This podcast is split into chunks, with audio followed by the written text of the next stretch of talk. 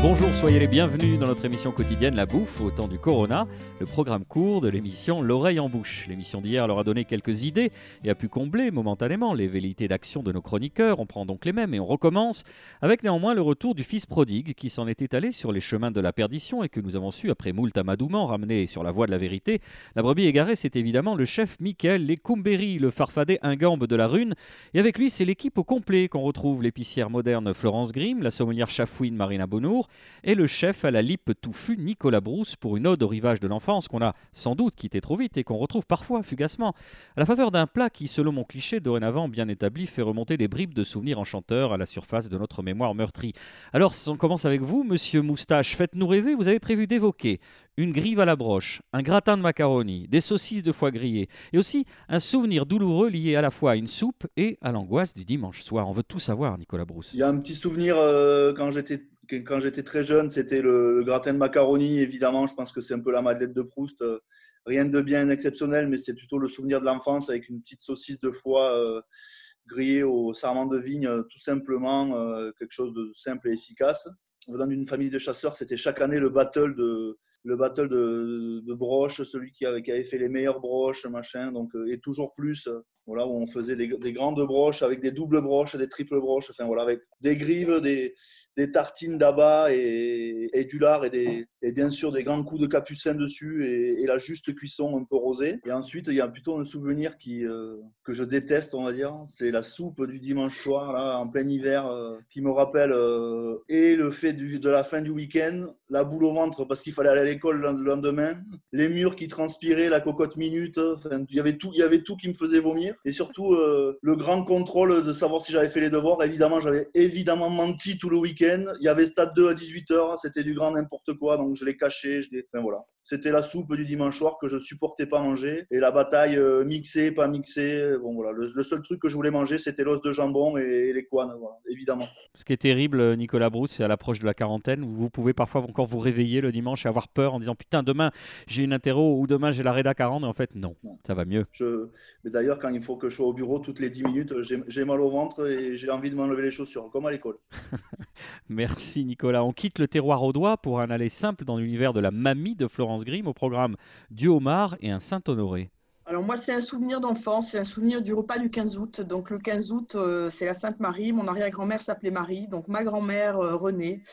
Euh, on est en Normandie, elle est sur le port de Fécamp. Elle a acheté euh, sur le port de Fécamp à une dame qu'on appelait la Moulinette, euh, c'est-à-dire que son mari était pêcheur et on achetait au bateau Saint-Jacques au homard. Et pour le repas du 15 août, et eh ben, ma grand-mère faisait tout simplement un homard. Alors à l'époque, maintenant je le mange plus comme ça, mais c'était cuit au courbouillon. Et puis bah, elle faisait des médaillons et on mangeait ça avec des tomates, des œufs durs et une mayonnaise maison et on trouvait ça merveilleux. Et c'était merveilleux. Voilà, c'était frais, c'était pêché du jour, c'était les verres en à la.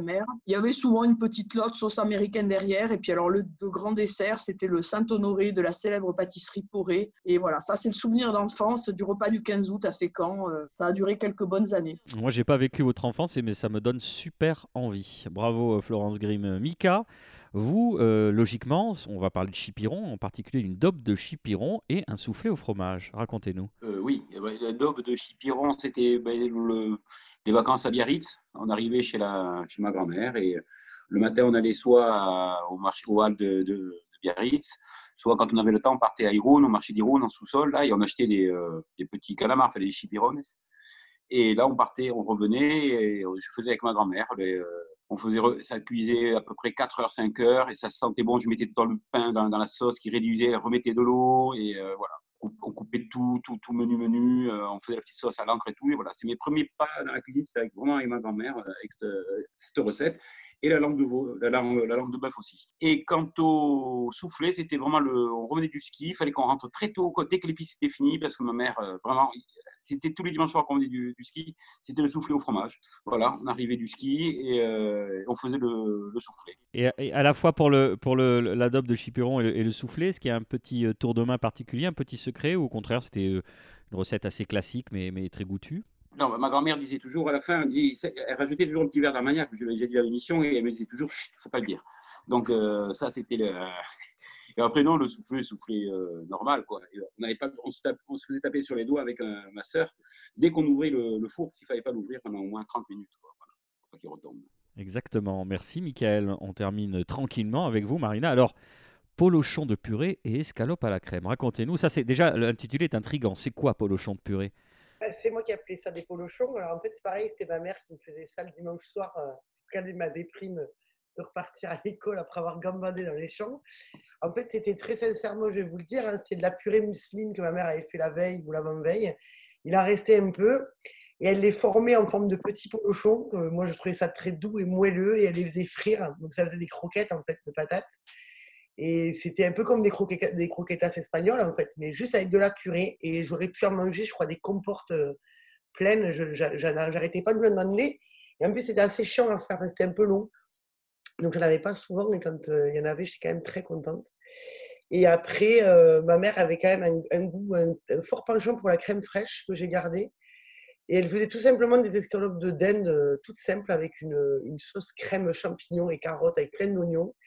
Et euh, c'était servi avec des tagliatelles, euh, voilà. Donc pas très léger, mais c'était hyper réconfortant et doux. Quoi. voilà. D'ailleurs, j'ai envie de, m'adresser à tous et tous nos, chroniqueurs, toutes et tous. Est-ce que le fait de refaire le plat aujourd'hui, vous arrivez à retrouver ce parpaing d'enfance où il est perdu à jamais dans les méandres de vos souvenirs? Qui veut intervenir? J'ai beau le faire, la, la de Chipiron, j'avais souvent, mais j'ai effectivement, on a, c'est ce parfum qu'on garde. Je paraphrase souvent Alain, je dis le goût, c'est ce qui reste quand on a tout oublié. On a tout oublié et finalement, ce goût-là, il reste le, premier. Euh, c'est, euh, c'est incroyable. Pourtant, je pense le faire comme ma grand-mère, mais il était meilleur que ma grand-mère. Nicolas Brousse, c'est pareil pour vous? Ben, Je pense que les bouillons de cube euh, ont changé de, goût, donc le macaroni, c'est, c'est marron. On y arrive. Merci de nous avoir suivis. Merci à tous. La bouffe au temps du Corona, c'est fini pour aujourd'hui. On vous donne rendez-vous demain pour une nouvelle Madeleine de Proust, mais au sens propre.